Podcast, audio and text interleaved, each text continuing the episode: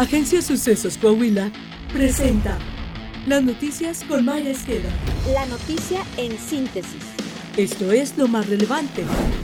Para empezar. El expresidente de la Cámara de Diputados y ex candidato a la presidencia nacional de Morena, Porfirio Muñoz Ledo, aseveró que el gobierno de la 4T tiene una alianza con el narcotráfico, que en esta administración federal ha tomado dimensiones nunca soñadas, advirtió. Debe entender, Andrés Manuel Obrador, que su contubernio o alianza con narco no es heredable. Yo pienso que México debe reflexionar. Hasta la fecha, diversas dependencias de la Administración Federal han presentado 22 denuncias ante la Fiscalía General de la República por presuntos delitos perpetrados por el equipo de Ignacio Ovalle Fernández, al Frente de Seguridad Alimentaria Mexicana, conocida como Segalmex, organismo creado por el gobierno de la 4T, reveló la revista Proceso. A pesar de las evidencias de corrupción y de pésima gestión y que la Auditoría Superior de la Federación detectó irregularidades por 8.636 millones de pesos en 2020, el pasado 19 de abril, López Obrador sacó Valle de Segalmex pero le dio otro cargo en la Administración Federal como coordinador del Instituto Nacional para el Federalismo y el Desarrollo Municipal. Investigaciones periodísticas y auditorías revelaron irregularidades multimillonarias en su gestión, entre ellos pagos por cientos de millones de pesos a empresas por diversos servicios, sin contar con la documentación justificativa y comprobatoria de la entrega de leche o de los servicios de transporte.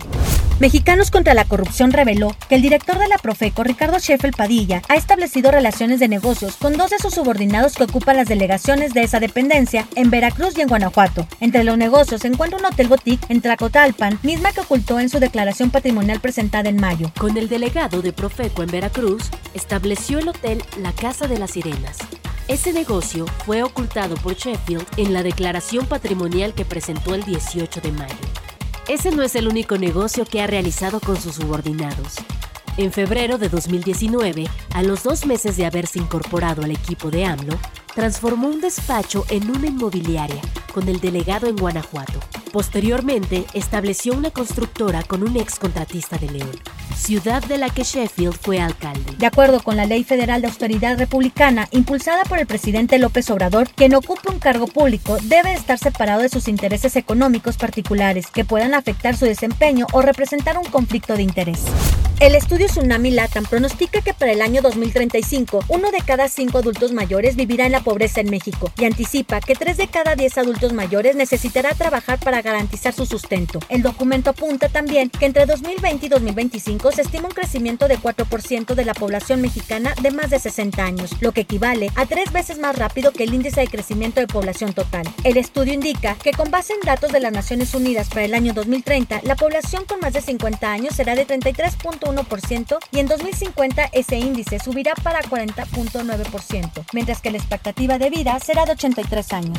Coahuila. Como parte del programa Mejora, el secretario de Inclusión y Desarrollo Social Manolo Jiménez Salinas, en coordinación con los municipios de Nava, Allende y Morelos, arrancó y entregó obras de infraestructura social para el beneficio directo de cientos de familias de la región Cinco Manantiales. Tenemos programas de salud, tenemos programas eh, del tema educativo, de infraestructura. De esa manera, pues lo que hacemos nosotros a través de Mejora es llevar estos programas y ponerlos este, a la orden de la gente. Saltillo. El gobernador Miguel Ángel Riquelme Solís y el alcalde José María Frastrosiller arrancaron el primer maratón de obras para Saltillo, que contempla obras por más de 150 millones de pesos. El arranque oficial se dio con la rehabilitación de 4.2 kilómetros de pavimento en la calle de Urdiñola para beneficio de 60 mil personas y 50 mil automovilistas que transitan diariamente por esa arteria. El gobernador Miguel Ángel Riquelme Solís destacó que la coordinación, la unión de esfuerzos y el trabajo en conjunto permiten formalizar más acciones en beneficio de las y los coahuilenses. Sigo empeñado en hacer las cosas bien y quedar bien con la capital del estado.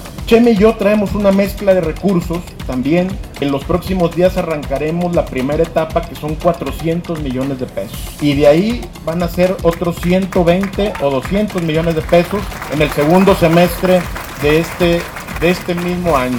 El alcalde José María Frostosiller indicó que el primer maratón de obras para Saltillo contempla la pavimentación de calles y bulevares, construcción de sistemas fluviales, puentes vehiculares y peatonales y rehabilitación de canchas, entre muchas otras obras. Pues vamos a tener obras como el Otilio, que lo vamos a rehabilitar totalmente, y vamos a, a tener también otra obra importante atrás de la Saltillo 2000, a salir a donde está ahí Don Vito Alessio, y están enfocadas a resolvernos a la gente y que tenemos que tener buenas vías de comunicación. ¿Está usted bien informado? Sucesos Coahuila.